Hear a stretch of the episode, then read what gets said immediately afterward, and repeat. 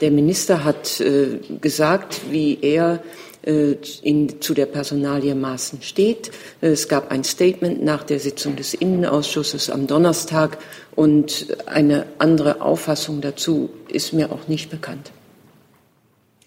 Also ich kann nur noch mal sagen, es hat eben gestern ein, ein gutes und sehr ernsthaftes Gespräch äh, gegeben. Ähm, dieses Gespräch wird im gleichen Kreis, bestehend aus der Bundeskanzlerin, dem Bundesinnenminister und der SPD-Fraktionsvorsitzenden und Parteichefin, am kommenden Dienstag äh, um 16 Uhr fortgesetzt. Bis dahin haben die Gesprächspartner ja erstmal stillschweigend vereinbart. Ähm, und an, auch an meinem, meiner Terminvorschau sehen Sie ja, die äh, Bundesregierung arbeitet äh, an den bestehenden Projekten konstruktiv zusammen. Liebe Kolleginnen, liebe Kollegen, herzlich willkommen in der Bundespressekonferenz zu unserer Regierungspressekonferenz mit der stellvertretenden Regierungssprecherin Ike Demmer und den Sprecherinnen und Sprechern der Ministerien. Liebe Hörer, hier sind Thilo und Tyler. Jung und Naiv gibt es ja nur durch eure Unterstützung. Hier gibt es keine Werbung, höchstens für uns selbst. Aber wie ihr uns unterstützen könnt oder sogar Produzenten werdet, erfahrt ihr in der Podcast-Beschreibung. Zum Beispiel per PayPal oder Überweisung. Und jetzt geht's weiter. Eine Fülle von Themen schwirren hier schon durch den Saal, aber wir fangen ganz gewöhnlich wie freitags immer mit einem Ausblick auf die Termine der Kanzlerin an. Bitte schön. Genau. Schönen guten Tag. Also für den kommenden Sonntag, den 16. September, haben wir Ihnen ja bereits angekündigt den Besuch des österreichischen Bundeskanzlers Sebastian Kurz. Da gibt es um 18.45 Uhr ein Pressestatement. Dann wird die Bundeskanzlerin am Montag, den 17. September, nach Algerien reisen und dort mit Präsident Abdelaziz Bouteflika sowie Premierminister Ahmed Uh, Yahya äh, zu Gesprächen zusammentreffen. Zunächst wird die Bundeskanzlerin mit militärischen Ehren empfangen und durch Premierminister Uyahya begrüßt. Anschließend wird es ein bilaterales Gespräch mit Premierminister Uyahya wie auch ein gemeinsames Mittagessen geben. Themen der Unterredung werden die bilateralen Beziehungen sowie regionale und sicherheitspolitische Themen sein. Anschließend folgt eine gemeinsame Pressebegegnung. Am Nachmittag trifft die Bundeskanzlerin dann mit dem Präsidenten Bouteflika in dessen Residenz in Ceralda zusammen. Vor ihrer Rückreise am Abend wird die Bundeskanzlerin noch ein Gespräch mit Vertretern der Zivilgesellschaft führen. Am Mittwoch um 9.30 Uhr tagt dann wie üblich das Kabinett unter Leitung der Bundeskanzlerin. Ebenfalls am kommenden Mittwoch wird Professor Dr. Henning Kagermann als Vorsitzender des Lenkungskreises der Nationalen Plattform Elektromobilität, kurz NPE, der Bundeskanzlerin den Fortschrittsbericht 2018 der NPE überreichen. Oh, ich mache mal die Telefone aus. Hm. Ähm, auch Bundesminister Peter Altmaier und Andreas Scheuer werden anwesend sein. Die Übergabe findet um 11 Uhr im Bundeskanzleramt statt. Dort werden die Bundeskanzlerin und Herr Kagermann kurze Statements abgeben. Anschließend wird die Bundeskanzlerin die Grundzüge der nationalen Plattform Zukunft der Mobilität vorstellen, deren Einsetzung das Bundeskabinett in seiner Sitzung vorher um 9.30 Uhr zustimmen wird. Der Termin wird presseöffentlich sein. Und am Mittwochnachmittag nimmt die Bundeskanzlerin an der Eröffnung des Prüf- und Technologiezentrums der Daimler AG im baden-württembergischen Immendingen teil. Sie hält dort gegen 15.30 Uhr eine Rede. Darin wird die Bundeskanzlerin unter anderem auch auf die Bedeutung des autonomen Fahrens und dessen gewissenhafte Erprobung eingehen. Die Bundesregierung sieht im autonomen Fahren große Chancen für ein modernes, für einen modernen, sicheren und komfortablen Verkehr. Daher begrüßt sie weitere Tests und Entwicklungen für autonomes Fahren in Deutschland, wie sie eben zum Beispiel im neuen Zentrum der Daimler AG durchgeführt werden. Im Anschluss an den Festakt wird dann die Bundeskanzlerin im Rahmen einer Rundfahrt und Fahrdemonstration das Testgelände präsentiert. Auf Einladung Österreichs, das derzeit die Ratspräsidentschaft innehat, und des Präsidenten des Europäischen Rates Donald Tusk kommen die Staats- und Regierungschefs des Europäisch der Europäischen Union am 19. und 20. September zu einem informellen Treffen in Salzburg zusammen. Dort werden äh, sie sicher auf drei wichtige europapolitische Themen konzentrieren, Migration, innere Sicherheit und den aktuellen Stand der Brexit-Verhandlungen. Am Donnerstag äh, ist dann zunächst eine Arbeitssitzung zur inneren Sicherheit geplant. Dem Präsidenten des Europäischen Rates geht es hier zunächst um die Stärkung der polizeilichen und justiziellen Zusammenarbeit. Der Europäische Rat hatte in der Vergangenheit etwa im Zusammenhang mit den Anschlägen in Paris seine Aufmerksamkeit auf diese Themen gelegt. Dabei hat er als ein wichtiges Ziel eine rasche Interoperabilität der entsprechenden Datenbanken vereinbart, um nur ein Beispiel zu nennen. Weiter wird es natürlich um die Bekämpfung von Kriminalität im Cyberraum gehen. Hierzu hat die Kommission ebenfalls diese Woche Vorschläge vorgelegt. Unter anderem geht es hier gerade im Blick auf die kommende Europawahl um den Schutz vor Desinformationskampagnen. Ein anderer Vorschlag betrifft die gemeinsame Bekämpfung der grenzüberschreitenden Verbreitung terroristischer Online-Inhalte. Die Staats- und Regierungschefs werden sich auch mit der Stärkung des Außengrenzschutzes befassen. Wie Sie wissen, gibt es hier gute Entwicklungen, was die Einrichtung des Entry-Exit-Systems oder auch des European Travel and Authorization Systems angeht. Schließlich wird beim Mittagessen am Donnerstag zu 27 der Verhandlungsführer der EU für die Brexit-Verhandlungen Michel Barnier über den Stand der Verhandlungen berichten. Nach dem Ende des Gipfels ist eine Pressekonferenz der Bundeskanzlerin vorgesehen. Schriftliche Schlussfolgerungen sind wie üblich bei informellen Treffen nicht geplant. Am Freitag, den 21. September, ähm, gibt es den Wohngipfel im Bundeskanzleramt. Bundesminister Seehofer hat auch im Namen der Bundeskanzlerin und des Vizekanzlers Scholz zu diesem Gipfel ins Kanzleramt eingeladen. Damit wird eine Ankündigung aus dem Koalitionsvertrag umgesetzt. Inhaltlich geht es bei dem Wohngipfel darum, Eckpunkte für eine Wohnraumoffensive zu beschließen. Der, der Bedarf an bezahlbarem Wohnraum ist vor allem in wachsenden Städten und Ballungsräumen groß. Die Bundesregierung hat das Ziel, dass deutlich mehr neue Wohnungen und Eigenheime entstehen und den Bestand an Bezahl um den Bestand an bezahlbarem Wohnraum zu sichern. Dafür bedarf es einer konzertierten Aktion von Bund, Ländern, Kommunen und Verbänden. Seitens der Bundesregierung werden neben der Bundeskanzlerin, wie eben schon gesagt, ähm, auch die Minister Seehofer, Barley und Altmaier und der Vizekanzler Scholz teilnehmen. Ebenfalls eingeladen sind die Regierungschefs und Chefinnen der Länder, der Vorsitzende der Bauministerkonferenz, je ein Vertreter der Koalitionsparteien und die Partner des Bündnisses für bezahlbares Wohnen und Bauen. Das Treffen beginnt um 12 Uhr und gegen 14.30 Uhr werden in einer Pressekonferenz dann die Ergebnisse präsentiert. Dort sprechen die Bundeskanzlerin, die Bundesminister Seehofer Scholz und die Vertreter der Länder und Vertreter der kommunalen Spitzenverbände. Im Anschluss gegen 15.30 Uhr empfängt die Bundeskanzlerin den tschechischen Staatspräsidenten Miloš Seemann zu einem Gespräch im Bundeskanzleramt.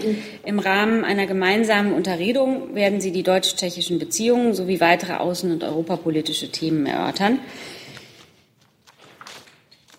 Und am Samstag habe ich noch äh, einen Termin, da wird die Bundeskanzlerin am 25. Usedomer Musikfestival im Kraftwerk des Museums Peenemünde äh, sein und dieses Museum feierlich eröffnen. Zum Jubiläumsfestival wird das Baltic Sea Philharmonic, ein Orchester aus Musikern aller Ostseeanrainer, die Vielfalt der Musik des gesamten Ostseeraums präsentieren. Das war's. Das war's. So kurz. War, war doch üppig. Oh, ja, also mein Vorschlag, wir beschäftigen uns jetzt erstmal mit den Terminen der Kanzlerin, dann kommt noch eine Reiseankündigung des Auswärtigen Amtes, dann schlage ich vier Themen von uns aus vor und dann sammle ich danach ganz viele weitere neue Themen. Gibt es Fragen zu den Terminen der Kanzlerin, Herr Blank? Ja, Frau Lemmer, könnten Sie bitte ein bisschen was noch zu den Zielen und Erwartungen an die Reise nach Algerien sagen? Ich kann ja der Reise nicht vorgreifen, wie Sie immer wissen. Ähm, und viel darüber hinaus, was ich Ihnen hier angekündigt habe, also die grundsätzlichen Themen, ähm, kann ich Ihnen leider nichts zu sagen. Gerade war vielleicht, fällt Ihnen noch was zu Algerien ein? Was sind denn da im Moment die ähm, hauptgravierenden äh, Themen, die man auf so einer Reise ansprechen würde? Ich glaube, mit Algerien ist klar, dass es eines der wichtigen nordafrikanischen Länder ist, mit denen wir zusammenarbeiten wollen bei vielen Fragen, natürlich Flucht und Migration und natürlich aber auch bei der Demokratieentwicklung in Algerien und bei der Unterstützung von demokratischer Vielfalt und auch der Zivilgesellschaft. Das sind Themen, die mit Algerien im Moment, glaube ich, im Vordergrund stehen, grundsätzlich. Danke. Herr Neuhan. Jetzt nicht zu Algerien, sondern eher generell zu den Terminen, Gab's die noch, Sie. Gab es noch Fragen zu Algerien, Frau Müller? Äh, da? Dann nehmen wir das. Okay. Ja, Frau Demmer, ich wollte auch nochmal nachfragen, ist denn schon klar, ähm, welche Vertreter der Zivilgesellschaft die Kanzlerin trifft? Also gibt es da einen speziellen Fokus, keine Ahnung, Frauen oder so? Und ähm, Frau Adebar hatte jetzt gleich als erstes Thema Flucht und Migration genannt. Das ist bei Ihnen gar nicht aufgetaucht. Ähm, da hieß es, glaube ich, nur bilaterale Beziehungen und regionale und sicherheitspolitische Themen. Haben Sie das darunter subsumiert oder ist das für die Kanzlerin jetzt nicht so ein Fokus auf dieser Reise, gerade auch beim Stichwort äh, Einstufung als sicherer Herkunftsstaat und so weiter? Also kommt sie mit irgendeiner Botschaft auch? Na, ich habe ja gesagt, das hier, äh, es geht um die bilateralen Beziehungen, regionale und sicherheitspolitische Themen. Ähm, wen sie da genau treffen wird, äh, da kann ich dem Termin nicht vorgreifen. Ähm, und da bitte ich Sie einfach abzuwarten. Aber kommt sie mit irgendeiner bestimmten Botschaft oder ist es halt schlicht einfach einer von den Besuchen, die man macht und äh, man schaut mal, was rauskommt? naja, also grundsätzlich gibt es ein Interesse an einer Zusammenarbeit und äh, diese wird durch die Reise bekundet. Herr Jung. Frau Demmer, gibt es eine Wirtschaftsdelegation, die die Kanzlerin begleitet? Und Frau Adebar, können Sie uns über die Menschenrechtslage kurz aufklären? Ich glaube, dass es keine Wirtschaftsdelegation gibt, aber das kann ich bestimmt im Laufe der PK noch verifizieren. Und dann habe ich mich vertan. Ähm, äh, bei dem Musikfestival, also die Bundeskanzlerin öffnet nicht das Museum, sondern das Musikfestival. Wichtig. Gut. Dann. Ich hatte Frau Adebar noch gefragt. Ähm, ja, also die, ich will jetzt eigentlich der Reise der Kanzlerin auch nicht vorgreifen und mich auch nicht in allgemeinen ähm, Äußerungen zur Menschenrechtslage in Algerien ergehen, wenn es keinen konkreten Fall gibt, über den wir hier zu sprechen haben. Dass das natürlich Themen sind, Demokratieaufbau, ähm, Freiheit der Zivilgesellschaft und Menschenrechtsfragen ist klar. Das sind es mit allen Ländern Nordafrikas. Wie Sie wissen, sprechen wir ja auch solche Themen immer an, wenn sie anzusprechen sind. Frau Müller noch mal dazu. Ja, dann vielleicht da noch die Nachfrage, wenn Sie die ansprechen, wenn sie anzusprechen sind, sind Sie auf diesem Besuch anzusprechen, weil man da vielleicht noch ähm, Bedenken hat? Ganz grundsätzlich werden Menschenrechtsthemen da debattiert, wo sie notwendig sind. Und die Bundeskanzlerin wird mit Vertretern der Zivilgesellschaft Gespräche führen. Ähm, und dem habe ich jetzt hier vor der Reise nichts hinzuzufügen. Vielleicht nochmal Nachfrage an Frau Adebar, da ich bei meinen Vorbereitungen für die Reise auch mit Abgeordneten gesprochen habe. Die haben gesagt, also Menschenrechte ist ein wichtiges Thema. Können Sie vielleicht doch mal kurz darlegen, wie das Auswärtige Amt die Menschenrechtssituation in Algerien sieht? Wie gesagt, ich will der Reise der Kanzlerin nicht vorgreifen. Nee, das ich kann, auch nicht. Ja, ich kann Ihnen gern sagen, dass Algerien, und das ist natürlich ähm, Thema auch des Auswärtigen Amtes und unserer Arbeit mit Algerien, an ähm, sehr viele und sehr verschiedene Menschenrechtsübereinkommen gebunden ist, an den Internationalen Pakt über bürgerliche und politische Rechte, an den Pakt über wirtschaftliche und soziale Rechte, an das Übereinkommen zur Beseitigung der Diskriminierung gegen Frauen, an die Genfer Flüchtlingskonvention, an die Anti-Folter-Konvention, an die Kinderrechtskonvention und so fort. Das heißt, ähm, ähm das Land hat einen sehr ähm, völkerrechtlich einen sehr hohen ähm, Schutzstandard sozusagen für sich ist dort beigetreten und hat ihn übernommen. Ähm, auch der Grundrechtsschutz in der algerischen Fass, äh, Verfassung ist im Schriftbild in der Verfassung um hoch und es gab eine Verfassungsreform, ähm, wo er weiter ausgebaut wurde. Die Verfassung Algeriens verbietet Folter und unmenschliche ähm, Behandlung und grundsätzlich wird dort unserer Kenntnis nach das traditionelle islamische Strafrecht nicht angewendet. Das sind so die Grundmarken, die Algerien für sich gesetzt hat. Und natürlich sprechen wir in diesem Rahmen und ermutigen Algerien, diese Sachen, die es für sich verankert hat, umzusetzen und ähm, daran zu arbeiten. Herr Jung? Laut Amnesty-Jahresreport werden dort immer noch Journalisten inhaftiert, friedliche Aktivisten. Ähm, es werden die Gründung von Gewerkschaften verhindert. Wird das ein Thema sein? Das kann ich Ihnen ja, jetzt nicht beantworten. Ich war jetzt gerade abgelenkt. Ähm, was war Ihre Frage? Amnesty berichtet in ihrem Jahresbericht, dass Algerien immer noch Journalisten einsperrt, friedliche äh, Aktivisten und Demonstranten äh, dass man die Gründung von Gewerkschaften verhindert. Ist das ein Thema für die Kanzlerin, gerade in Bezug auf die Pressefreiheit hier in Deutschland? Ich kann jetzt den Bericht nicht kommentieren, weil ich den nicht vorliegen habe nee, und nee. auch nicht kenne, aber ich habe Ihnen das gesagt zu dieser Reise, was ich Ihnen äh, sagen wollte. Also das, grundsätzlich sind Menschenrechte äh, ein wichtiges Thema, was angesprochen wird, äh, wenn es äh, relevant ja, ist. Und die Bundeskanzlerin wird mit Vertretern der Zivilgesellschaft dort zusammentreffen. Die Sie uns auch nicht nennen können. Nee, im Moment nicht. Zu anderen Terminen hat Herr Neuhan noch eine Frage. Ja, zum, Entschuldigung, zum Thema Wohnungsbau oder Wohnungsgipfel. Ich habe das nicht ganz in präsent oder ganz verfolgen können, Frau Demmer. Welche Mitglieder der Bundesregierung nehmen daran noch teil? Und nochmal grundsätzlich die Frage, das heißt, wenn Sie auch solche Termine vorstellen, die Kanzlerin geht fest davon aus, dass die Koalition am nächsten Dienstag nicht zerbricht. Also ähm, teilnehmen die Bundesminister, also es ist ja auf Einladung des BMI, also äh, nimmt der Innenminister Seehofer, die Justizministerin Barley und der Wirtschaftsminister Altmaier noch daran teil. Ähm, und die Bundesregierung arbeitet konstruktiv, wie Sie sehen, auch an den ganzen Terminankündigungen. Herr Rinke. Ist aber nicht zum Wohnraumgipfel, sondern zum EU-Gipfel. Ja, ich sehe sonst keine Wortmeldung okay. dazu. Äh, Frau Demmer, Sie haben ja drei Themen genannt am Anfang, auch Migration und Brexit.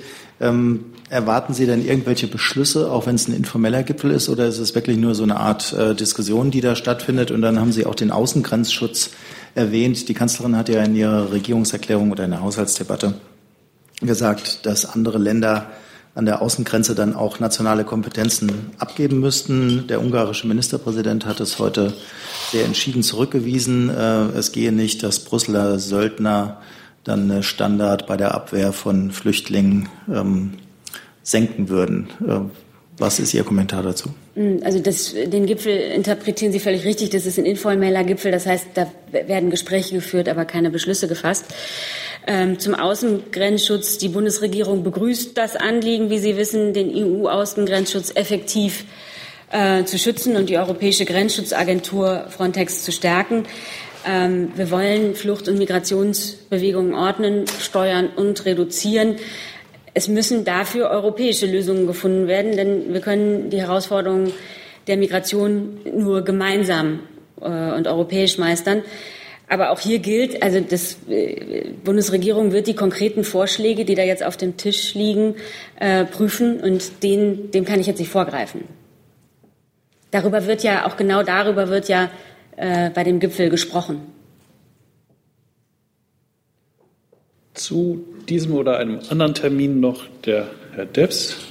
Ja, Frau Demmer, noch zwei praktische Fragen. Einmal, äh, wird es noch ein Briefing geben eigentlich vor dem EU-Gipfel? Können Sie das sagen? Und zweite Frage wäre, bei dem ähm, Besuch von Herrn Seemann am Freitag, ähm, da ist jetzt noch keine Presseunterrichtung eingeplant. Ähm, ist da nichts geplant oder kommt das noch?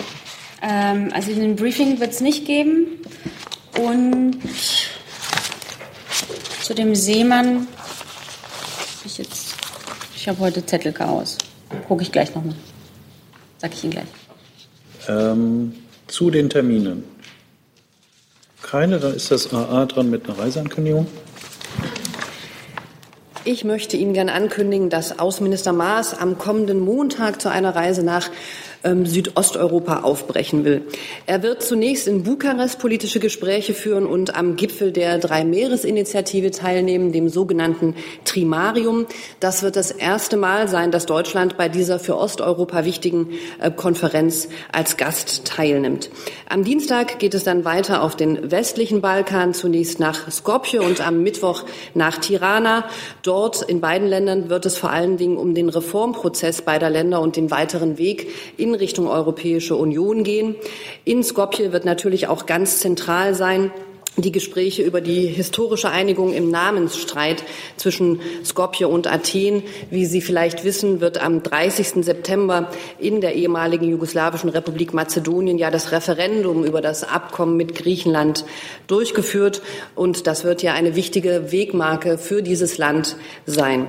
Zum Abschluss wird der Außenminister dann zu seinem Antrittsbesuch nach Athen reisen, wo europapolitische und bilaterale Themen auf dem Programm stehen werden. Äh, ich kann jetzt noch mal für alle sagen, also Herr Jung hatte ja gefragt nach der Wirtschaftsdelegation, gibt es nicht. Es gibt kein Briefing vor dem Gipfel und es gibt keine Presseunterrichtung vor Seemann. Und gibt es denn Fragen dazu jetzt? Dann hat sich Frau Müller als Erste gemeldet. Ja, Frau Adebar, können Sie noch ein bisschen was über diesen Drei-Meere-Gipfel sagen? Also was sind da die Erwartungen des Ministers? Darf man als Gast überhaupt äh, Erwartungen haben? Also wie genau wird die Rolle da aussehen? Und ähm, wenn Sie noch mal ein paar Sätze mehr sagen können, was ihm bei den Gesprächen in Athen besonders wichtig ist. Hm, gerne. Die Drei-Meeres-Konferenz ist ja, wie Sie wissen, ein Format von, ich glaube, 16 Ost, ähm, äh, Ländern Osteuropas und dort befassen sie sich besonders mit der wirtschaftlichen Zusammenarbeit, mit der regionalen wirtschaftlichen Zusammenarbeit und Energiefragen. Bei dieser Konferenz wird übrigens auch Kommissionspräsident Juncker ähm, vertreten sein. Und ähm, wir freuen uns, dass wir als Gast eingeladen wurden, dort teilzunehmen und an den Gesprächen ähm, mitzuwirken.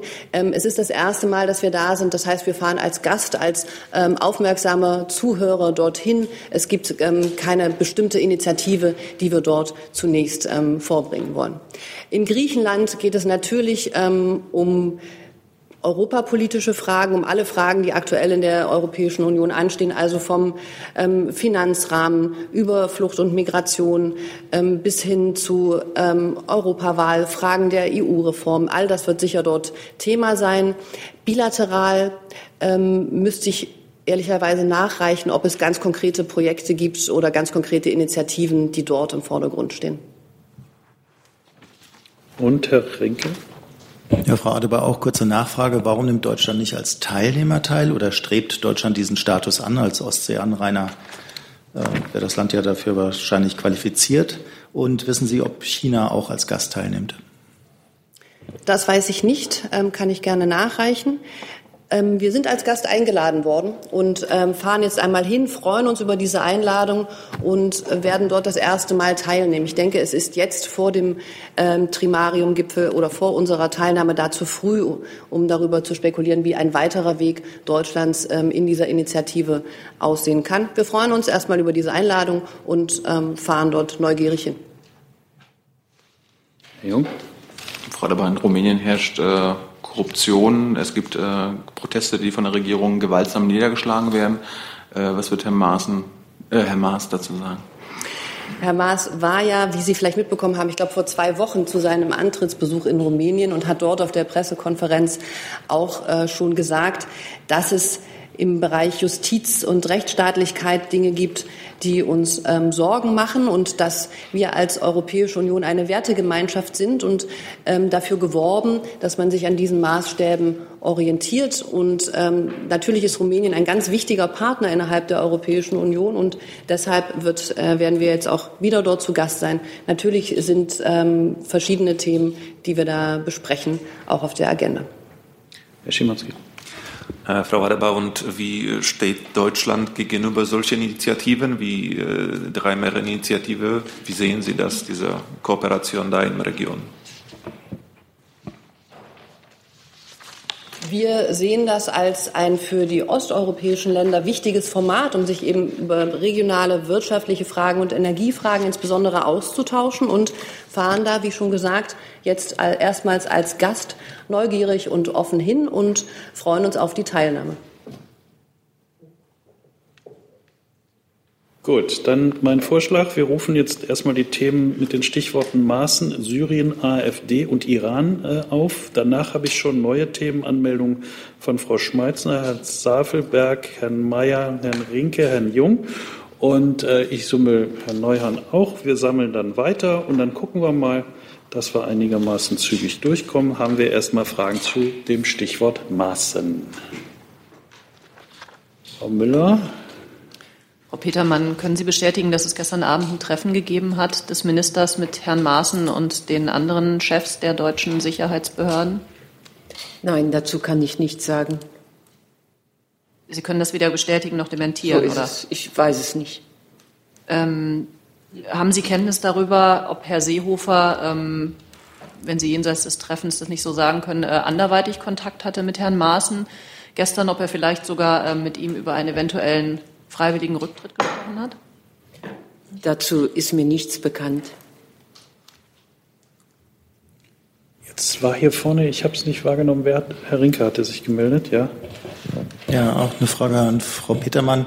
Äh, generell eine Einschätzung, wenn ein Verfassungsschutzpräsident von den meisten Parteien, die im Bundestag sitzen, nicht mehr akzeptiert wird, die auch kein Interesse mehr daran haben, mit ihm zu reden, wie sinnvoll ist dann noch die Arbeit eines Verfassungsschutzpräsidenten. Da würde mich eine Einschätzung interessieren. Und Frau Demmer noch mal anschließend an die Frage, die vorhin äh, kam zum Zustand der Koalition. Wenn in Regierungskreisen nach einem Spitzengespräch gesagt wird, dass man weiterarbeiten wolle mit dem Ziel, in der Koalition weiterzuarbeiten, da sechs Monate nach Bildung der Regierung. Wie würden Sie dann den Zustand der Regierung beschreiben? Der erste Teil richtete sich an mich. Ähm, dazu kann ich hier an dieser Stelle äh, und aus dieser Position keine Stellungnahme abgeben. Ähm, der Minister hat äh, gesagt, wie er äh, in, zu der Personalie Maaßen steht. Äh, es gab ein Statement nach der Sitzung des Innenausschusses am Donnerstag und eine andere Auffassung dazu ist mir auch nicht bekannt. Also ich kann nur noch mal sagen, es hat eben gestern ein, ein gutes und sehr ernsthaftes Gespräch äh, gegeben. Ähm, dieses Gespräch wird im gleichen Kreis, bestehend aus der Bundeskanzlerin, dem Bundesinnenminister und der SPD-Fraktionsvorsitzenden und Parteichefin, am kommenden Dienstag äh, um 16 Uhr fortgesetzt. Bis dahin haben die Gesprächspartner ja erstmal stillschweigend vereinbart. Ähm, und an, auch an meinem, meiner Terminvorschau sehen Sie ja, die äh, Bundesregierung arbeitet äh, an den bestehenden Projekten konstruktiv zusammen. Herr Sabelberg. Auch eine Frage äh, an Sie, Frau Demmer. Ähm, würde dann die, die äh, Bundeskanzlerin die Position des Bundesinnenministers äh, akzeptieren, ähm, der also für einen Verbleib des Herrn Maaßen im Amt ist? Und so ja oder nein, warum? Ich muss Sie da enttäuschen. Es, es, gab gestern ein Gespräch zu diesem Komplex. Nach diesem Gespräch ist Stillschweigen vereinbart worden. Deswegen kann ich von dieser Stelle aus hier äh, nichts weiteres zu diesem Thema beitragen. Vielleicht als Zusatz hat sie dann generell äh, eine Haltung dazu, die sie generell äh, teilen könnte, wie sie diesen Komplex äh, sieht, also mit den Äußerungen von äh, Herrn Maaßen in der Bildzeitung? Es macht ja keinen Sinn von hier aus, wenn zu einem Themenkomplex Stillschweigen vereinbart worden ist, äh, Einschätzungen abzugeben. Herr Blank? Ähm, ganz kurz, jetzt habe ich nämlich ein Chaos hier. Dann Entschuldigung. Ja, gleich mit dem Anschluss. Ähm, Gestern gab es eine Untersuchungsausschusssitzung und da gab es ganz offensichtlich äh, einen interessanten Punkt im Zusammenhang mit äh, dem Fall Amri. Die Frage geht an Frau Petermann. Ähm, da ist nämlich deutlich geworden, ähm, dass im Verfassungsschutz, im Bundesamt für Verfassungsschutz seit Januar 2016 eine Amri-Akte äh, besteht.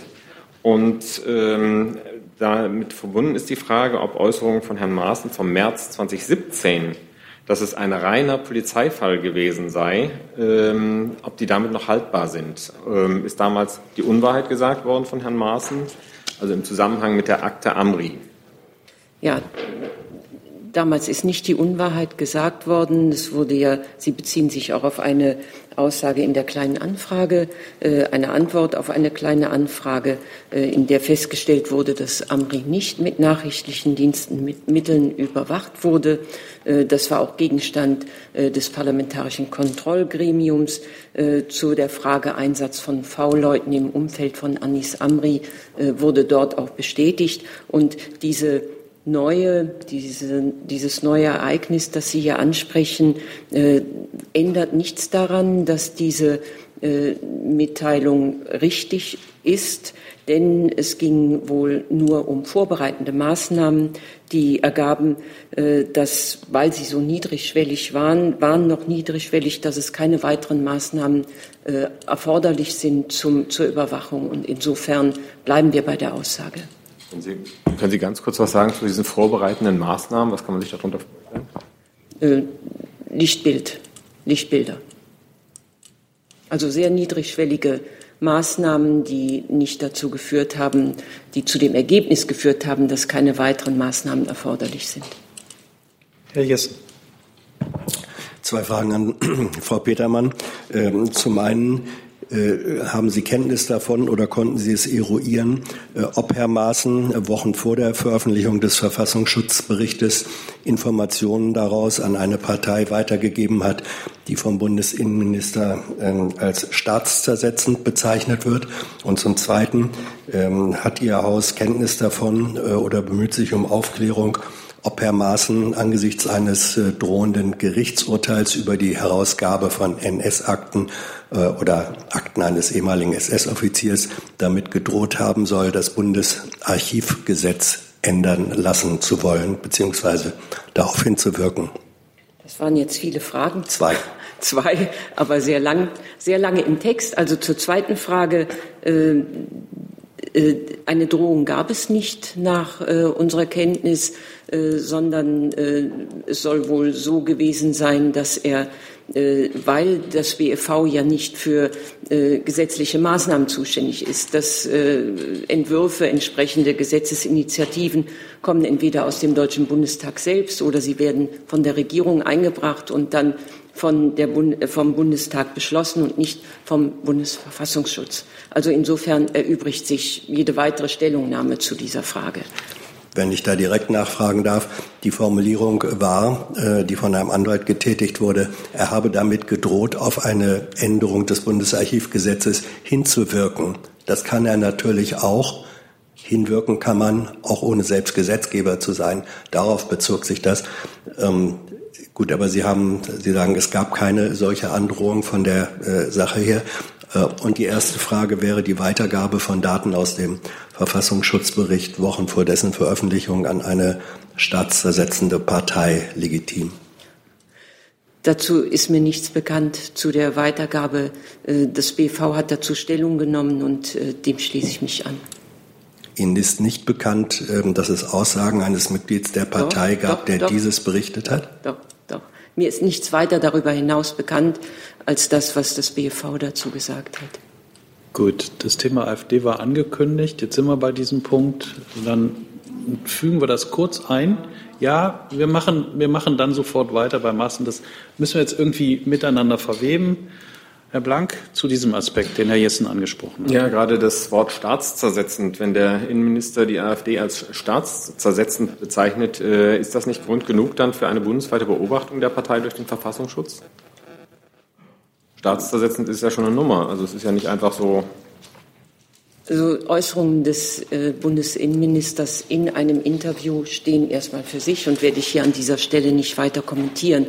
Äh, die Einstufung einer Partei als verfassungswidrig äh, muss ja eine ganze Reihe von Kriterien erfüllen. Das wird von den, äh, vom Bundesverfassungsschutz, aber vor allem im Verfassungsschutzverbund äh, immer wieder erörtert und auch besprochen. Zuletzt im März kam man zu der äh, Auffassung, dass äh, eine Beobachtung nicht äh, erforderlich ist und man wird im Herbst wieder darüber beraten, zusammenkommen und dann wollen wir das auch diesen Fachbehörden überlassen. Ja, weiter in die Klammer kurz, Herr Zweigler.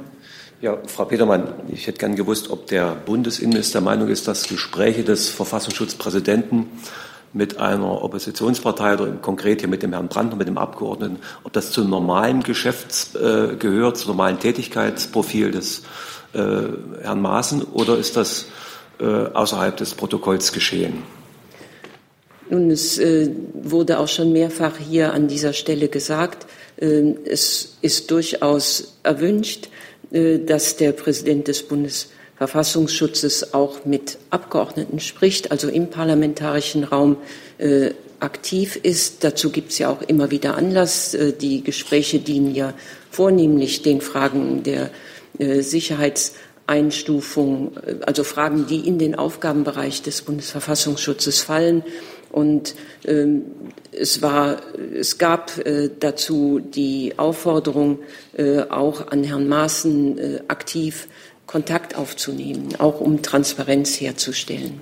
Von wem gab es die Aufforderung? Vom Bundesinnenminister? Von, vom Bundesinnenministerium. Das ist schon länger her, nicht äh, von dem äh, derzeitigen Bundesinnenminister, sondern äh, das stammt noch aus der Zeit des vorherigen. Also finden diese Gespräche mit Wissen, Duldung und Billigung des jetzigen ja. Bundesinnenministers statt? Ja. Frau Müller.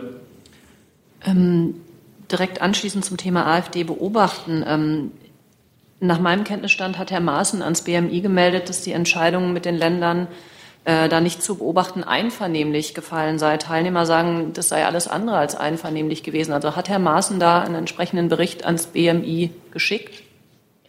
Das weiß ich jetzt wirklich nicht, äh, welchen Bericht er zu welchem Zeitpunkt geschickt hat, sondern ich kann Ihnen nur das Ergebnis dazu hier vortragen. Wie gerade gesagt, dass zuletzt, ich meine im März, äh, erst eine entsprechende Einschätzung erfolgt ist. Äh, das Thema wird aber wieder aufgegriffen.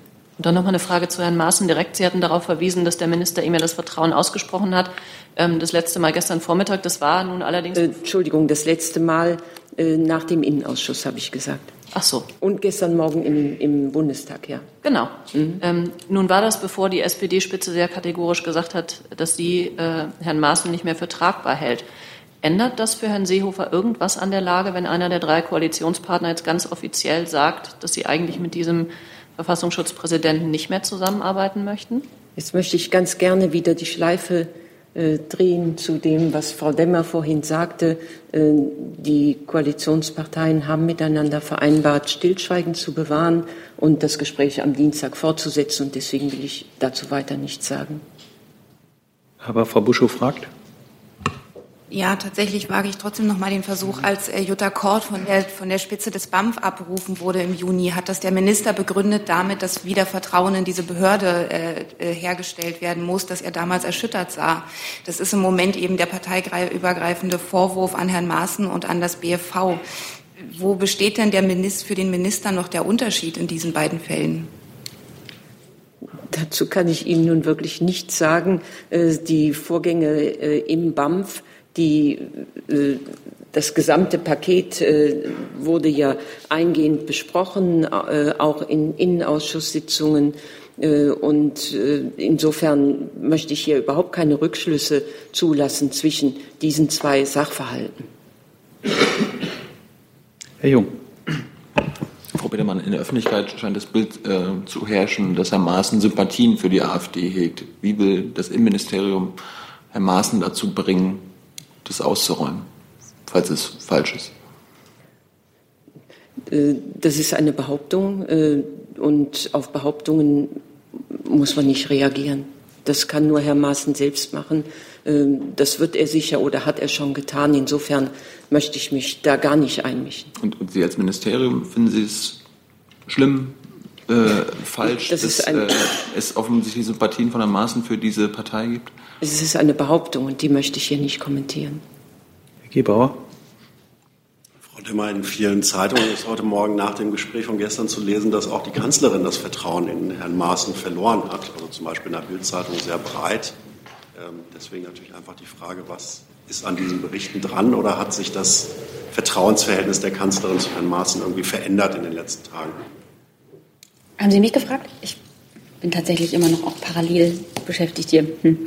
Ähm, ich kann dazu weiterhin nichts sagen. Ne? Also ich habe ja erklärt, wenn in einer Gesprächsrunde Stillschweigen vereinbart worden ist äh, zu diesem Themenkomplex, dann kann ich mich hier zu diesem Themenkomplex natürlich auch nicht äußern. Und damit Herr Jessen nochmal. Äh, Frau Petermann, weil Sie vorhin sozusagen als Maßstab äh, nannten äh, das Verbot einer verfassungswidrigen Partei. Das ist ja aber nicht das Kriterium für eine Beobachtung. Ja. Ähm, Herr Seehofer hat in dem Interview auch nochmal erklärt, wenn ich das richtig im Kopf habe, dass für eine Flächen, trotz der staatszersetzenden Tätigkeit, für eine flächendeckende Beobachtung kein Anlass gegeben sei. Das bedeutet aber, dass im Einzelfall Beobachtungen für Menschen, die diese Staatszersetzung aktiv betreiben, sehr wohl aktueller Anlass für Beobachtung gegeben sein kann. Richtig? Also erst möchte ich mich mal korrigieren. Äh, ich habe in der Tat vom Verbot gesprochen, meinte aber äh, diesen anderen Sachverhalt, nämlich äh, die Beobachtung der AfD. Also sorry dafür. Ähm, das Zweite, ja, es wird unterschieden einmal zwischen der flächenden Beobachtung einer Partei oder äh, zwischen der Beobachtung von einzelnen Personen oder Gruppierungen. Äh, das kann durchaus sein und beides wird ständig reflektiert, ständig äh, als Sachverhalt überprüft. Daran anschließend ähm, hält der Bundesinnenminister die Beobachtung von Repräsentanten dieser Partei, die aktuell staatszersetzend agiert haben, für angemessen und geboten. Dazu liegen mir keine Kenntnisse vor. Der Bundesinnenminister wird sich hier bei dieser Bewertung, bei der Bewertung dieser Frage, die Sie gestellt haben, auf seine Fachbehörde verlassen, nämlich auf das Bundesamt für Verfassungsschutz, die im, gemeinsam mit dem Verfassungsschutzverbund über diese Frage beraten werden. Dann kommen wir mit Frau Müller zum Ende dieses Komplexes. Ja, Frau Demmer, ich habe äh, verstanden, dass Sie zum Inhalt der Gespräche nichts sagen wollen, aber vielleicht möchten Sie was zu dem Vorwurf sagen, der aus der SPD kommt, dass Frau Merkel ähm, durch ihr Schweigen indirekt Herrn Maaßen deckt. Ich kann zu dem gesamten Themenkomplex nichts sagen, denn egal, was ich dazu sage, ist es ja eine Stellungnahme, Bewertung der, des Kom Themenkomplexes, der da gestern besprochen worden ist. Deswegen bitte ich um Verständnis. Das heißt, Sie möchten den Vorwurf jetzt nicht zurückweisen. Ich, doch, natürlich. Also, ich bitte nur um Verständnis, dass ich mich inhaltlich zu diesen Fragen nicht äußern kann. Dann kommen wir zu einem anderen Thema, nämlich Syrien. Da waren auch Fragen hier im Raum. Herr Rinke, bitte. Ja, beim Thema Syrien hätte ich ganz gerne Frau Adebar gefragt, vor dem Gespräch, äh, was es gibt, äh, des Außenministers mit Herrn Lavrov. Die Russen haben ja ähm, Deutschland und die EU aufgefordert, sich am Wiederaufbau zu beteiligen. Ist denkbar, dass es ähm, eine Art Verabredung gibt, äh, dass sich die Russen in Idlib zurückhalten und äh, die Bundesregierung äh, dann äh, sich am Wiederaufbau Syriens beteiligt. Was sind die genauen Bedingungen für eine deutsche Beteiligung? Und äh, noch eine kurze Nachfrage zu diesem Dekret 10, was die Rückkehr, also Enteignung von Syrern, die ins Ausland gegangen sind, äh, betrifft. Da hatte die Bundesregierung ja auch große Sorgen geäußert. Äh, was ist da eigentlich der letzte Stand? Ist das äh, zurückgenommen worden? Ist das aus Sicht der Bundesregierung des Auswärtigen Amtes entschärft als Problem? Ja, vielleicht gleich zum letzten Dekret Nummer 10. Da haben wir insbesondere auch gegen der, gegenüber der russischen Seite und auch gegenüber Iran unsere Sorge und ja auch öffentlich wie viele andere Partner in den letzten Monaten deutlich gemacht. Und ähm, ich denke, das ist auch ähm, bei der syrischen Seite angekommen. Uns ist bisher nicht bekannt, dass das Dekret ähm, schon ähm, voll implementiert werde, wäre. Insofern hoffen wir darauf und arbeiten weiter daran, dass dieses Dekret, was eben ähm, Flüchtlingen auch die Rückkehr und den Nachweis ihres Eigentums ähm, sehr erschweren würde, ähm, nicht zum Tragen kommt. Ich formuliere es mal so allgemein. Bei der ersten Frage Deutschland, das hat der Außenminister mehrfach gesagt, wird sich ähm, an einem Wiederaufbau beteiligen, wenn ein glaubwürdiger politischer Prozess in Gang kommt, der unter dem Dach der Vereinten Nationen steht. Für einen solchen Prozess sind eben ähm, die Vereinten Nationen federführend und entscheidend und wichtige Parameter sind natürlich humanitärer Zugang und Sicherheit für, vor Verfolgung ähm, und Schutz von Zivilisten, die zurückkehren möchten. Und das ist die ähm, deutsche Position in dieser Sache. Und ich gehe davon aus, dass das heute auch Thema der Gespräche mit dem russischen Außenminister sein wird. Ihre konkrete Frage zu Idlib. Ich denke, wir werden diese Position ähm, heute noch einmal vortragen. Der Bundesaußenminister wird das tun. Sonst waren keine Fragen zu Syrien. Dann hatte ich das Stichwort Iran. Ich glaube, das, das war auch bei Henrike. Bitte.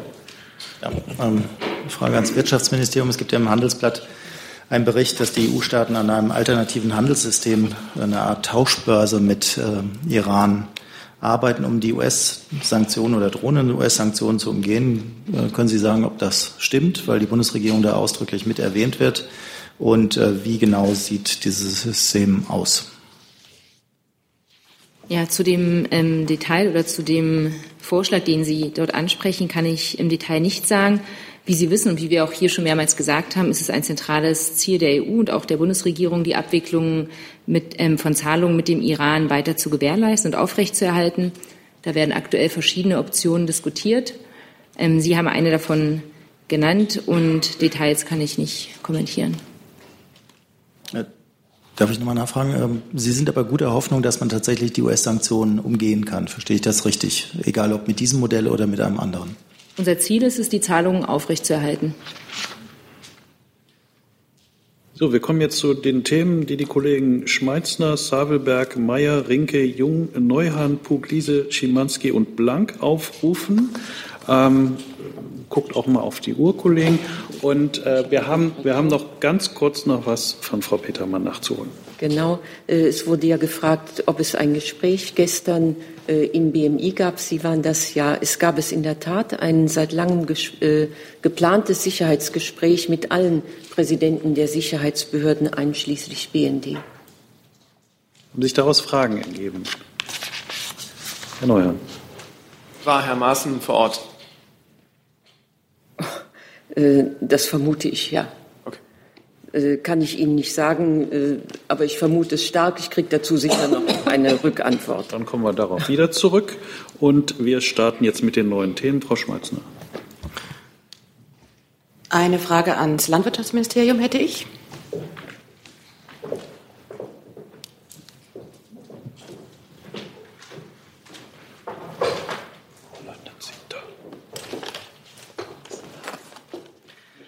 Zwar geht es um das Thema Schweinepest. Ähm, das war ja bislang, äh, äh, was Europa anbelangt, auf den Osten Europas beschränkt. Jetzt gibt es einen ähm, ersten Fall in Belgien, hat also quasi Deutschland übersprungen und ist äh, übergesprungen. Ähm, wie bewertet das Bundeslandwirtschaftsministerium das?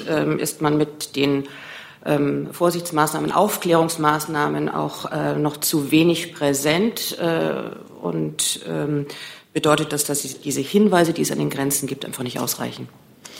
Ähm, ja, erstmal ist es richtig, dass 60 Kilometer von der deutschen Grenze entfernt im Dreiländereck von Frankreich, Luxemburg und Belgien es einen äh, Fall von afrikanischer Schweinepest gibt die im Übrigen, das möchte ich auch nochmal klarstellen, äh, nicht für die Menschen gefährlich ist, sondern sich nur auf Haus- und Wildschweine bezieht. Also das nochmal ähm, als wichtiger Punkt. Und es gibt auch noch keine Fälle in Deutschland. Es ist richtig, dass das äh, Bundeslandwirtschaftsministerium sehr auf Prävention gesetzt hat, viele Informationsmaßnahmen auch gestartet hat, an Autobahnen, an Raststätten, ähm, auch ähm, in, in Bahnen zum Beispiel, in der Deutschen Bahn, haben wir Aufklärung betrieben. Wie es jetzt konkret zu diesem Fall gekommen ist, weshalb er jetzt in Belgien aufgetreten ist, ähm, obwohl wir vorher immer in Osteuropa Fälle hatten, können wir derzeit noch nicht sagen. Ähm, deswegen würde ich jetzt auch die Maßnahmen von dieser Stelle aus nicht bewerten wollen. Wir sind da gut aufgestellt. Es ist tatsächlich eine neue Situation. Die afrikanische Schweinepest ist was näher an Deutschland rangerückt. Aber wie gesagt, wir sind gut vorbereitet. Wir haben bisher noch keine Fälle in Deutschland. Ähm, wir haben derzeit die rechtlichen Instrumente, um reagieren zu können, sollte es zu einem Ausbruch in Deutschland kommen. Und wir werden diese rechtlichen Instrumente auch noch weiter ausbauen. Da hat die Ministerin bereits einen Gesetzentwurf vorgelegt, der im Juni vom äh, Kabinett beschlossen wurde. Und ähm, da gibt es noch weitere, wie gesagt, weitere rechtliche Instrumente, um äh, bei einem möglichen Ausbruch in Deutschland äh, besser und effektiver agieren zu können. Zusatz? Zusatz. Ähm, wie würde das konkret aussehen? Ich habe von Ernteverboten äh, gelesen und auch Durchfahrtverboten für betroffene Gebiete, die dann umzäunt werden würden. Wie können Sie es kurz einfach ein bisschen besser schildern? Danke. Ja, also das ist natürlich ein sehr komplexer Sachverhalt. Ich kann gerne einige Punkte ähm, dazu benennen, aber ähm, es gibt verschiedene rechtliche Grundlagen, die da jetzt äh, äh, ja, die Grundlage bilden für das, was dann passiert. Also wenn jetzt ein ähm, Ausbruch der afrikanischen Schweinepest in Deutschland auf deutschem Gebiet ähm, passieren würde, sind erstmal die zuständigen Behörden vor Ort zuständig. Das ist überhaupt äh, in, in diesem ganzen Sachverhalt sind die Länder erstmal zuständig. Der Bund koordiniert und informiert natürlich. Wie gesagt, die zuständige Behörde würde dann ein gefährdetes ähm, Gebiet etablieren und eine Pufferzone und dann gegebenenfalls auch eine ähm, Hochrisikozone, sofern denn natürlich ähm, bestätigt ist, ähm, dass es sich tatsächlich um die afrikanische Schweinepest handelt. Also wenn das äh, verendete Tier, dann wird natürlich untersucht und äh, das muss bestätigt sein. Diese Hochrisikozone kann dann ähm, nach der aktuellen Änderung des Tiergesundheitsgesetzes auch abgesperrt werden. Und äh, dann kann die Behörde eine Jagdruhe verordnen. Das ist deshalb wichtig, dass, äh, damit die Wildschweine nicht aufgescheucht werden und es dazu noch zu einer weiteren Verbreitung kommt. Und dann gibt es weitere, äh, weitere Schritte. Die Behörde ordnet eine Fallwildsuche an. Ähm, dann kann die, wird es zu einer Jagd kommen durch die Jagdausübungsberechtigten. Ähm, da wird versucht, das so ruhig wie möglich zu machen, durch Fallen zum Beispiel, auch da, damit die Tiere nicht aufgescheucht werden. Also das ist ein sehr komplexer Vorgang. Gleichzeitig werden dann natürlich die äh, Betriebe informiert, auf die Schweinehaltungshygieneverordnung ähm, verwiesen, dass also tatsächlich auf Desinfektion und so weiter Wert gelegt werden. Aber unser Außenministerium liegt ganz großen Wert auf die, wie gesagt, auf die Prävention, denn der Faktor Mensch ist bei der Ausbreitung von der afrikanischen Schweinepest ähm, der, der größte Faktor derzeit noch, also über zum Beispiel kontaminierte Essensreste, die von Autobahnen auf Autobahnraststätten in, Städten in den Wald geworfen werden und dann dort von Tieren aufgenommen werden. Dazu, Herr Rinke. Kurze Nachfrage. Die belgischen Schutzgebiete, die um die Fälle gezogen wurden, die werden ja immer so kreisförmig gezogen, glaube ich. Berühren die auch deutsches Territorium jetzt bereits? Und gibt es eigentlich einen Importstopp für Schweinefleischprodukte aus Belgien? Also die Zone berührt nicht Deutschland, das ist bisher nur dieses zonierte Gebiet äh, in Belgien. Und äh, nach EU-Recht ist es so, dass dieses zonierte Gebiet dann, dass es dort ein Verbringungsverbot gibt von, äh, von den Tieren, ähm, aber nicht, das betrifft jetzt nicht ganz Belgien. Und jetzt auch noch nicht das äh, Schweinefleisch derzeit, nach jetzigem Stand. Dann können wir die letzte Frage von Herrn Neuhan auch noch ja, Herr Maaßen war dabei. Gut. Wir wechseln dann zu Herrn Mayer, bitte. Ich habe eine Frage an Herrn Strater. Ähm, das Bundesverkehrsministerium hat äh, gerade ein Video gepostet von Herrn Scheuer, wo er ankündigt, ein neues Konzept erarbeiten zu wollen. Ähm, und der Zusammenhang ist natürlich die Dieselthematik. Ich wüsste gerne, was dieses neue Konzept beinhalten soll. Können Sie das ein bisschen detaillierter beschreiben? Und die zweite Frage ist, äh, Herr Scheuer hat da gesagt, dazu brauchen wir zwingend die Automobilhersteller. Ich vermute, da geht es dann um den Punkt der technischen äh, Nachrüstung, also der Hardware-Nachrüstung. Die hat Herr Scheuer ja bislang immer zurückgewiesen mit der Begründung, es gebe da technische, finanzielle und rechtliche Risiken und Vorbehalte. Wie ist denn dieser Sinneswandel zu erklären?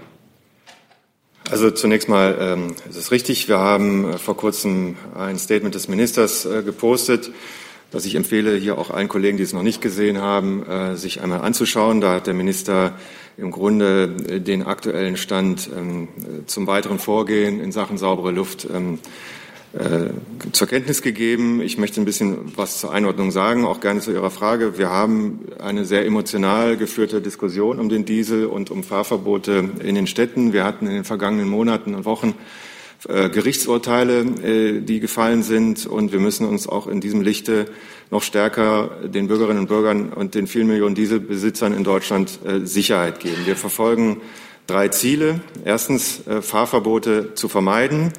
Zweitens, die Zukunft des Diesels zu sichern. Und drittens, saubere Luft in den Innenstädten zu garantieren. Wir haben dazu das ist Ihnen allen bekannt, ein großes und umfangreiches Maßnahmenpaket gestartet das Sofortprogramm Saubere Luft und dieses äh, Programm greift auch schon. Wir haben äh, hier spürbare und messbare Ergebnisse. Wir haben einen Trend, dass sich die Schadstoffbelastung in den Städten reduziert.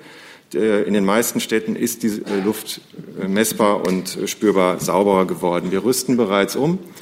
Ähm, Dieselbusse im ÖPNV, Kommunalfahrzeuge vom Müllfahrzeug zur Straßenreinigung. Wir haben hier die Förderprogramme entsprechend aufgelegt. Grundsätzlich geht es darum, sachliche Lösungen zu finden, die nicht auf Emotionen basieren, sondern auf Fakten.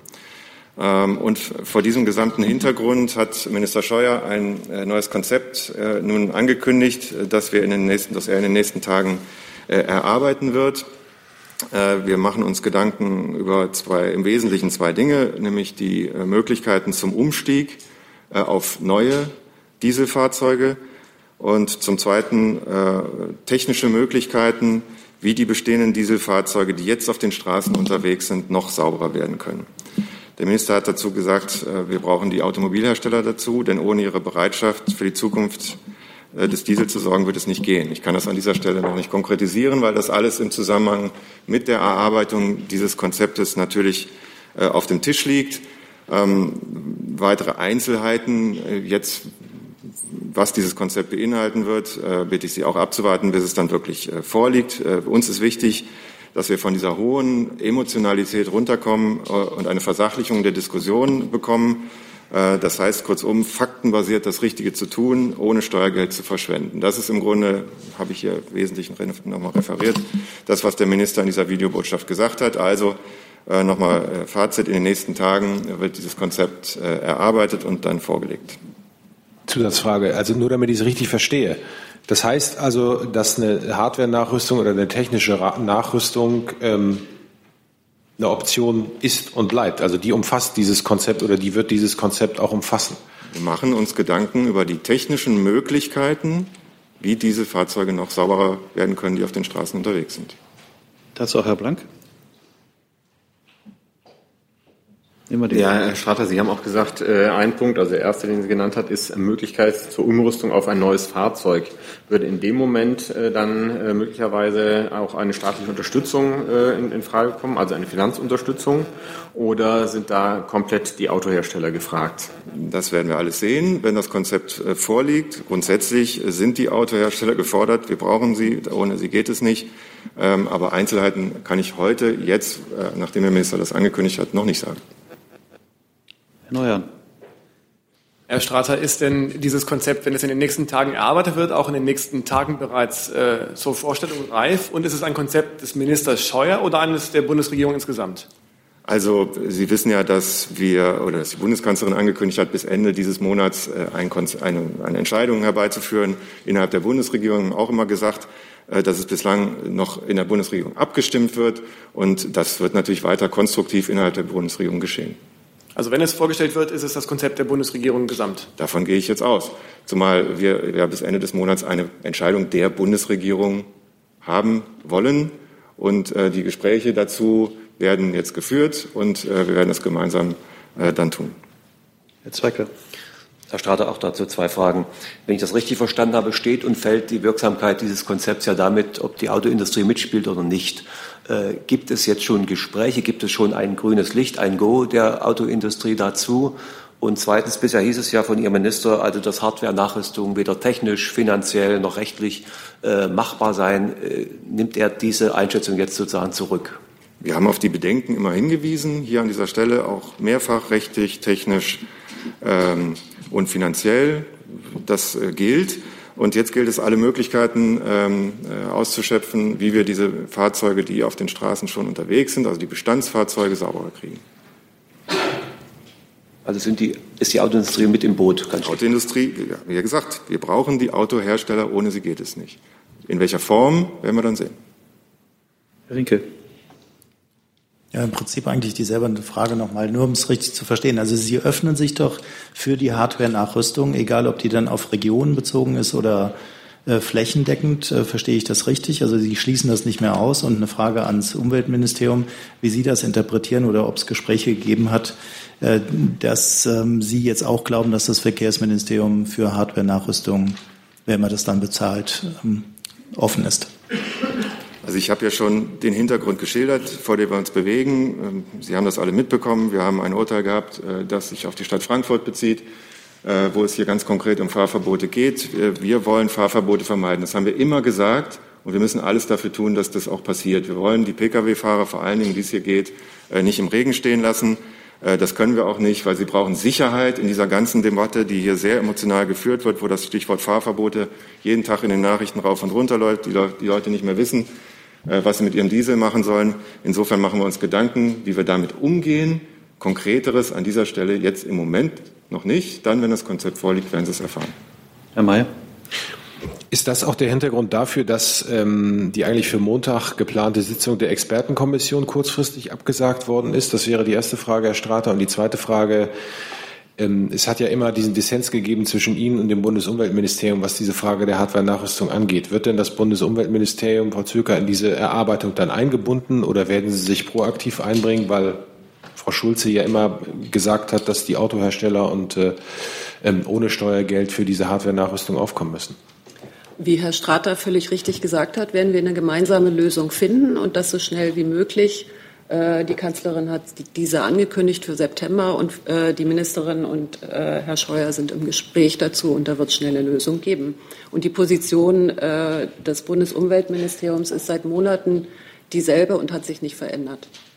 Und zu Ihrer Frage zu der Expertengruppe, soweit ich das weiß, ist es aus Termingründen jetzt am Montag abgesagt worden, wird aber noch im September nachgeholt. Herr Jessen? Hat sich erledigt. Dann wechseln wir. Nee? Oh, Herr Ziedler, bitteschön.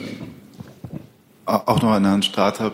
Es war, glaube ich, angedacht, dass es gestern ein Gespräch zwischen Minister Scheuer und der Bundeskanzlerin geben sollte. Da wollte ich fragen, hat es stattgefunden oder hat es noch ähm, wegen der aktuellen Koalitionsereignisse war dafür kein Platz?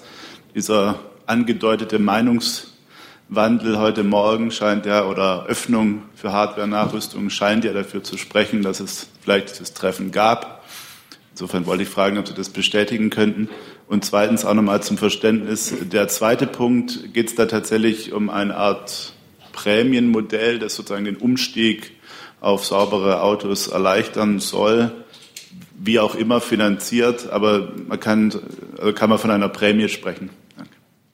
Also zu Gesprächsterminen der Kanzlerin kann ich jetzt hier an dieser Stelle gerne auch an Frau Stellung Demmer. nehmen. Ähm, wir sind innerhalb der Bundesregierung im äh, ständigen Austausch über diese Frage seit äh, Wochen und Monaten über das Thema saubere Luft in Städten und die Möglichkeit, wie wir das äh, in den Griff kriegen.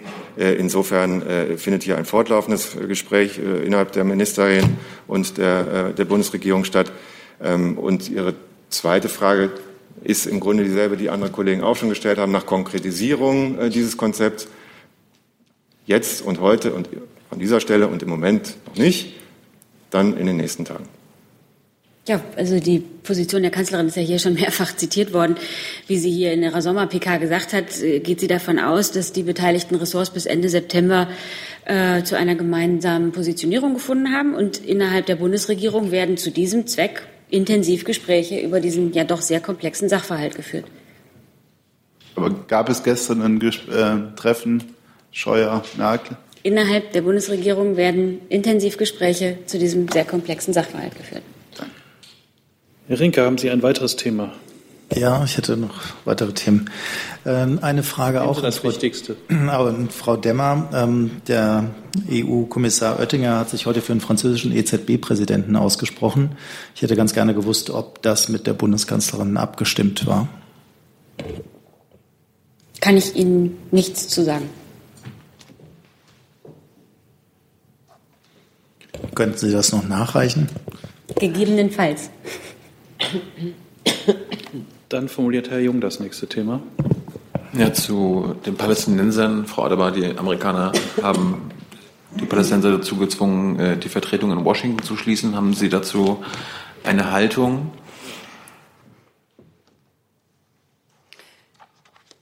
Grundsätzlich ist die Ausgestaltung der Beziehung zwischen den USA und der ähm, PLO eine bilaterale Angelegenheit. Dennoch kann ich für die Bundesregierung sagen, dass angesichts der momentanen Sprachlosigkeit, die wir zwischen Israelis und Palästinensern sehen, ähm, wir doch befürchten, dass sich diese erneut einseitige Entscheidung der USA die Fronten weiter verhärten und womöglich die Aufnahme von einer oder die Wiederannäherung und die Aufnahme von Verhandlungen für eine Zwei-Staaten-Lösung ähm, dadurch verschlechtern könnte.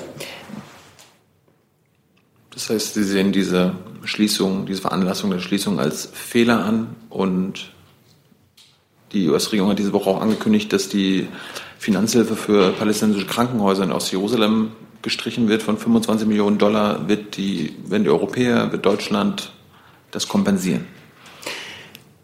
Ähm, In einem der Protokolle können Sie, glaube ich, nachlesen, dass ich ausgeführt habe zu der deutschen Hilfe für UNRWA. Das ist das. Das ist aber was anderes jetzt. Ne? Ja, aber das ist der Kanal, ähm, auf den sich die deutsche Hilfe ähm, im Moment bezieht und wofür wir sehr stark werben, wofür der Bundesaußenminister Werbung gemacht hat bei seinen EU-Partnern, um diese Organisation, die auch im humanitären Bereich, also die auch bei Krankenhäusern und Schulen aktiv ist, weiter zu fördern. Zu diesen konkreten Ankündigungen der Amerikaner und einer möglichen Weiterfinanzierung kann ich Ihnen heute hier nichts sagen. Herr Jessen. Ich glaube, am 4. Oktober werden die deutsch-israelischen Regierungskonsultationen fortgesetzt. Ähm, wird diese schwierige Situation Teil der Gespräche sein, weil möglicherweise ja Herr Trump, wenn überhaupt auf jemanden, dann doch auf die israelische Regierung hört? Werden Sie versuchen, für diese ungünstige Situation den Hebel dieser Regierungsgespräche zu nutzen? Das ist eine Frage, die Frau Demmer beantworten müsste, denn es sind die Regierungskonsultationen der Bundesregierung. Ich glaube nicht, dass ein Termin schon öffentlich angekündigt ist. Ich denke, bei den Regierungskonsultationen sind verschiedene Minister aus dem Kabinett grundsätzlich beteiligt und reisen dort an. Und alle aktuellen Themen können natürlich dort zur Sprache kommen.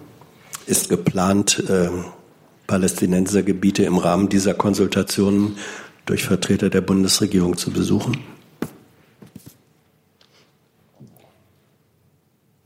Können Sie Ihre Frage nochmal stellen? Ist geplant, dass Vertreter der Bundesregierung im Rahmen der Regierungskonsultationen Palästinensergebiete besuchen? Also das ist jetzt ja noch ein bisschen hin, deswegen kann ich Ihnen über die genauen Details ähm, dieser Regierungskonsultationen und dem, was da äh, drumherum noch stattfindet, keine Auskunft geben. Drei Wochen und so ein Besuch will ja vorbereitet sein.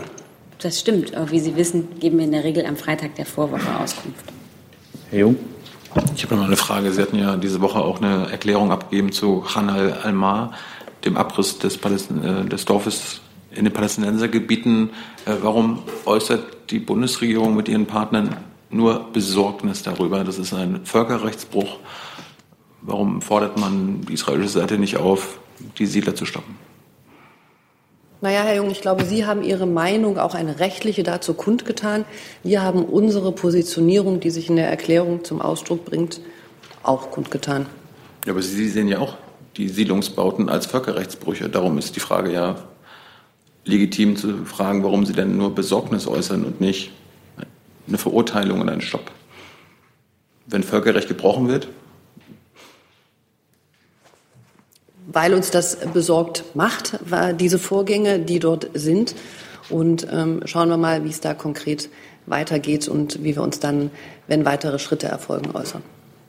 Dann wechseln wir zum Thema von Herrn Neuhan. Ich hätte eigentlich noch zwei Themen, wenn ich darf.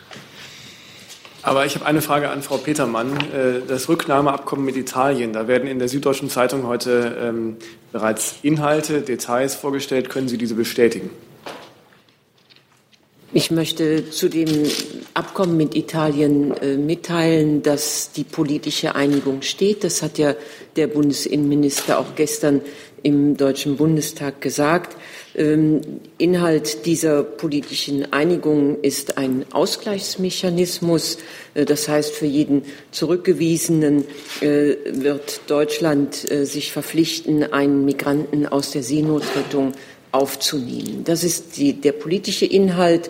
Darüber hinaus zur technischen Umsetzung müssen noch weitere Gespräche, Vereinbarungen, also eine technische Vereinbarung getroffen werden, zum Beispiel äh, über die Art und Weise, äh, wie der äh, an der Grenze zu Deutschland, Österreich als Eurodac-1-Treffer festgestellte äh, zurückgebracht wird, Seenot, äh, See, über, auf dem äh, Landweg oder aus dem, auf dem Luftweg.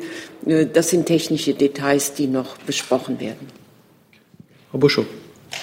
Äh, dazu zwei Fragen. So wie es Ihr Ministerium gestern schon mitgeteilt hat, ist das erstmal befristet bis zum 11. November. Heißt das, dann ist schon wieder vorbei mit diesem Abkommen oder soll das verlängert werden? Sollten dann auch die Grenzkontrollen an der deutsch-österreichischen Grenze verlängert werden, die ja wahrscheinlich Voraussetzungen für das Abkommen sind? Genau. Und die zweite Frage, weil es immer wieder Kritik gibt äh, von den Linken, von Verbänden an der Rechtmäßigkeit, ist das mit Dublin vereinbar? Haben Sie sich da wie bei der Verwaltungsvereinbarung mit Portugal das Okay der EU-Kommission vorher geholt? Also zunächst mal zu der Vereinbarung mit Italien und der Befristung bis zum 11.11. .11. Das steht tatsächlich im Zusammenhang mit dem Grenzregime an der deutsch-österreichischen Grenze, die ja nur bis zu diesem Zeitpunkt gilt. Äh, und das Abkommen macht ja nur Sinn im Zusammenhang mit, äh, mit dieser, diesem Grenzregime. Denn es geht ja um die Fälle, die nur in dem Bereich zwischen Deutschland und Österreich ähm, ankommen und einem Eurodac-1-Treffer unterliegen und dann binnen einer Frist von 48 Stunden zurückgewiesen werden können. Nur dieser, dieser Personenkreis ist gemeint und dann natürlich auch nur dieser Zeitraum. Aber dann eine Nachfrage, wird es dann automatisch mitverlängert? Das war meine Frage. Oder müsste man dann schon wieder mit Italien neu verhandeln? Dann äh, wird man mit Italien erneut darüber sprechen. Dessen ist man sich aber auf beiden Seiten bewusst. Und die zweite Frage, EU-Kommission, wurde die gefragt? Äh, die, diese Dublin-Vereinbarungen, die derzeit geschlossen werden, mit Portugal ist die erste abgeschlossen, äh, sind selbstverständlich mit der Kommission äh, vereinbart, also mit der, Kommission nicht nur bekannt, sondern äh, da gibt es ein bestimmtes Notifizierungsverfahren, das ist erfolgt. Äh, Im Übrigen, diese Vereinbarungen, diese äh, nach Dublin sind nichts Neues, sondern die werden immer wieder von Zeit zu Zeit überarbeitet. Da geht es letztlich um technische Details äh, bei der Zurückführung von Dublin-Fällen, die jetzt wieder aufgegriffen wurden äh, nach dem Europäischen Rat und äh, deshalb jetzt nach und nach zum Abschluss kommen. Herr Neuhan? Ich habe zum Thema äh, Sommer- und Winterzeit. Ja, Moment, Moment. Ich habe Sie wieder auf die Liste so. genommen. Ja. Neue Themen habe ich jetzt noch von Frau Pugliese, Herrn Schimanski, Herrn Blank, Herrn Rinke und dann wieder von Ihnen, Herr Neuhan. Dann kommen wir zum Ende, ja? Das ist jetzt die letzte Liste. Bitte schön. Fangen Sie an. Ja, äh, für, ja, mein Thema ist immer noch dieses Abkommen zwischen Italien und äh, Deutschland. Ähm, und ähm, Salvini hat gesagt, ähm, ehrlich gesagt, er hat dementiert irgendwie, was Seehofer gestern gesagt hat. Er hat gesagt, dieses Abkommen ist nicht da. Und äh, dass äh, er unterschreiben muss, äh, heißt, dass er noch äh, entscheiden muss. Und äh, dass der, die Bilanz für Italien muss am Ende null sein, in dem Sinn, dass keine Migranten mehr nach Italien ankommen mussten. Also wie Sie das interpretieren, warum die Wahrnehmung so anders ist zwischen Berlin und, und, und äh, Rom. Und äh, er hat gesagt, dass dieses Abkommen ähm, nicht äh, nur die Zukunft treffen muss. Ist das so? Können Sie das letzte habe ich akustisch nicht verstanden. Ja, dass äh, dieses Abkommen ähm, muss nur die Zukunft äh, treffen. Also nur die Migranten, die in die, in die Zukunft nach Deutschland kommen und nicht äh, der, was in Vergangenheit passiert ist. Ich habe davon gelesen, äh, dass es entsprechende Äußerungen gegeben haben soll. Äh, sie stimmen nicht mit unserem Wissensstand überein. Ähm, und äh, zum Zweiten gehört die Frage der für zukünftige Fälle mit zu den technischen Details, die ausgehandelt werden. Aber es entspricht auch meinem Kenntnisstand, dass es nur die zukünftigen Fälle betreffen soll. Ja, aber am Ende, wenn Sie sagen, dass noch gibt noch zu sprechen über, äh, Sie haben gesagt, technische Sachen, aber es, äh, also vielleicht in diese technische Sache, es gibt keine, äh, keine Vereinbarung mit Italien. Das könnte sein, weil er hat gesagt, wir müssen jetzt im Wien darüber sprechen. Also es ist nicht selbstverständlich, dass er unterschreibt. Ich habe es dazu gesagt, hatte ich schon beantwortet, aber ich kann es gern noch mal sagen. Ich habe davon gelesen aus der äh, italienischen Presse. Es entspricht nicht unserem Kenntnisstand, dass er nicht unterschreiben will. Herr Geber. Frau Petermann, ich habe eine Verständnisfrage. Das ist jetzt das dritte oder vierte Abkommen, also eins war mit Spanien. Alle laufen ungefähr nach dem gleichen Muster. Es wird sozusagen einer, der an der Grenze aufgegriffen wird, zurückgebracht nach Italien. Dafür kommt aber ein anderer aus Italien, aus Spanien zurück. Deswegen eine ganz simple Frage. Verfolgt eigentlich der Bundesinnenminister noch das Ziel, die Migration, die Zahlen zu verringern? Oder, weil das ist ja ein Nullsummenspiel, was wir bisher sehen. Also äh, es gibt in der Tat drei Vereinbarungen in diesem Zusammenhang der bilateralen Verträge. Das erste Abkommen, das oder die erste Vereinbarung, die geschlossen wurde, war mit Spanien. Äh, bei Spanien gibt es überhaupt keine Bedingungen, äh, so dass das in diesem Fall kein Nullsummenspiel wäre, wenn denn äh, Migranten hier ankämen an der deutsch-österreichischen Grenze. Mit Griechenland sieht die Vereinbarung so aus, dass die 2000, das vereinbart ist, dass 2000 Fälle äh, des Familiennachzugs nach Deutschland äh, kommen sollen bis zum Ende des Jahres. Dazu muss man aber wissen, dass diese äh, Familienzusammenführungen ohnehin Pflicht sind für Deutschland, sodass also das auch kein Nullsummenspiel ist, weil diese Verpflichtung ohnehin besteht. Und dieses dritte Abkommen mit Italien ist in der Tat das Ergebnis ein, äh, ich hatte es, ein Ausgleichsmechanismus, der äh, dazu führen wird, dass äh, es ein wie Sie sagen, Nullsummenspiel ist. Das Ziel muss man aber in den Vordergrund rücken. Wozu dient, dienen diese Abkommen? Sie dienen letztlich der Steuerung der Sekundärmigration und dieses Signal ist wichtig und nicht zu unterschätzen. Und es bleibt auch dabei, Verträge sind in der Regel so ausgestaltet, dass eine Seite gibt und die andere Seite natürlich auch was haben möchte. Also entscheidend ist das politische Ziel, äh, die, die gemeinsame Migrationssteuerung und äh, die Verhinderung oder Eindämmung der Sekundärmigration. Ähm, das ist, glaube ich, als politisches Ziel nicht zu unterschätzen. Darf ich eine Zusatzfrage dazu stellen? Wenn Sie, das war mir auch neu, Sie haben gerade gesagt, ähm, Italien würde dann jeweils eine Person aus der Seenotrettung zurückbringen nach Deutschland. Ähm, heißt das gleichzeitig auch, dass sozusagen der Anlegestopp für Seenotsituationen Gerettete in Italien aufgehoben wird? Also ist das auch besprochen worden zwischen den Innenministerien? Weil bisher zeigt sich Italien da ja nicht so willig, in den letzten Wochen ähm, Flüchtlinge aus der Seenotrettung aufzunehmen. Dazu kann ich jetzt hier an dieser Stelle nichts sagen. Anderes Thema mit Herrn Schimanski.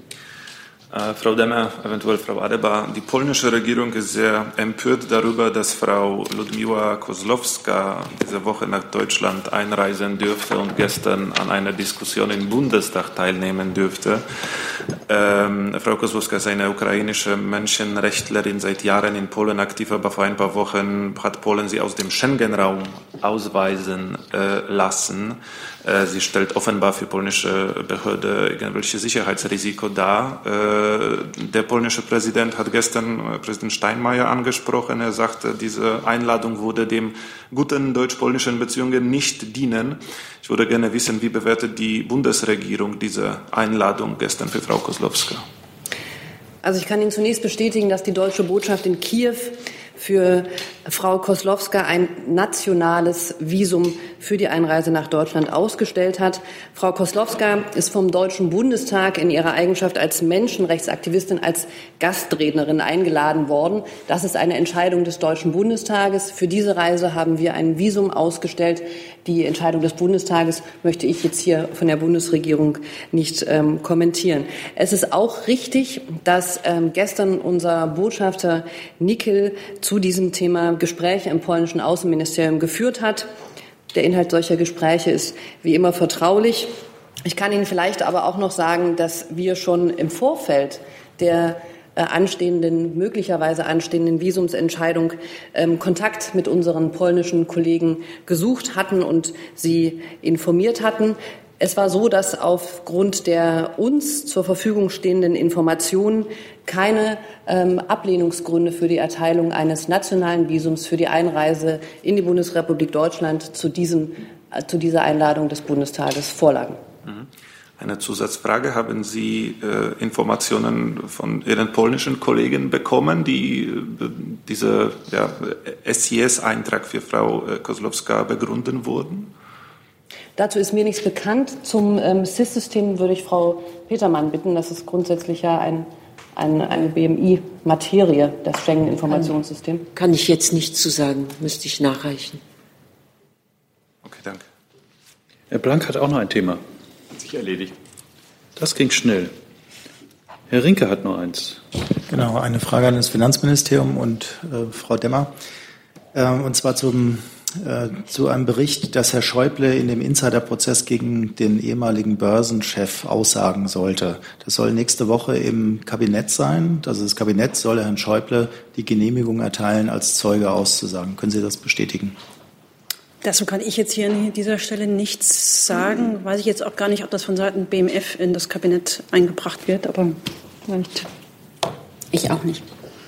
Könnten Sie das nachreichen? Ich weiß nicht, vielleicht habe ich jetzt auch ein anderes Ministerium hätte ich ansprechen müssen. Ich weiß nicht, wer das einbringt ins Kabinett, aber es soll nächste Woche im Kabinett sein.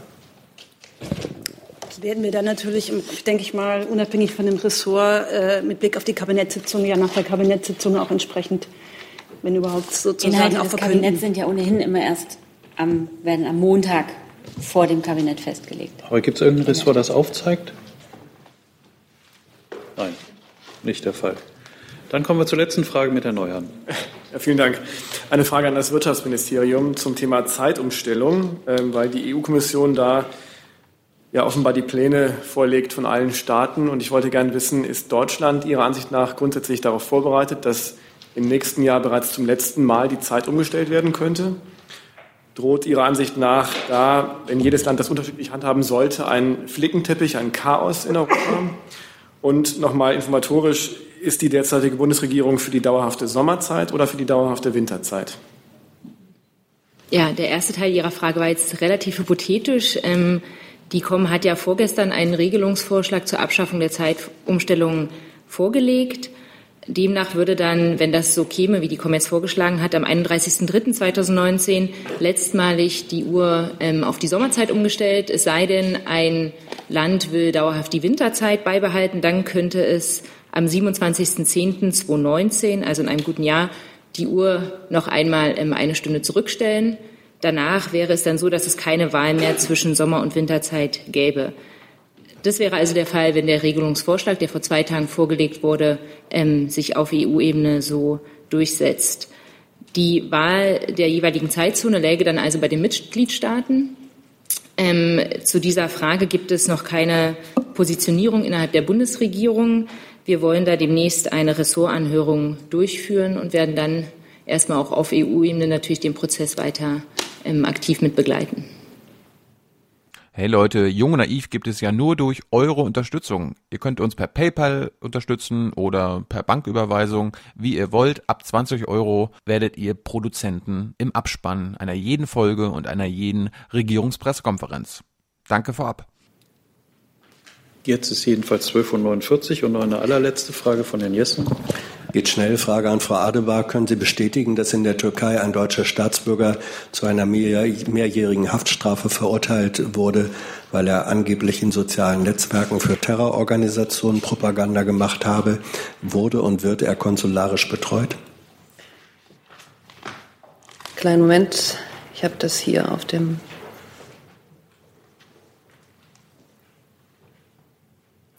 Ja, ich kann Ihnen bestätigen, dass Herr Ilhami Akhter, um diesen handelt es sich, heute in der Türkei verurteilt wurde. Unserer Kenntnis nach ähm, würde er bis zur Berufungsverhandlung mit Ausreisesperre belegt und auf freien Fuß gesetzt.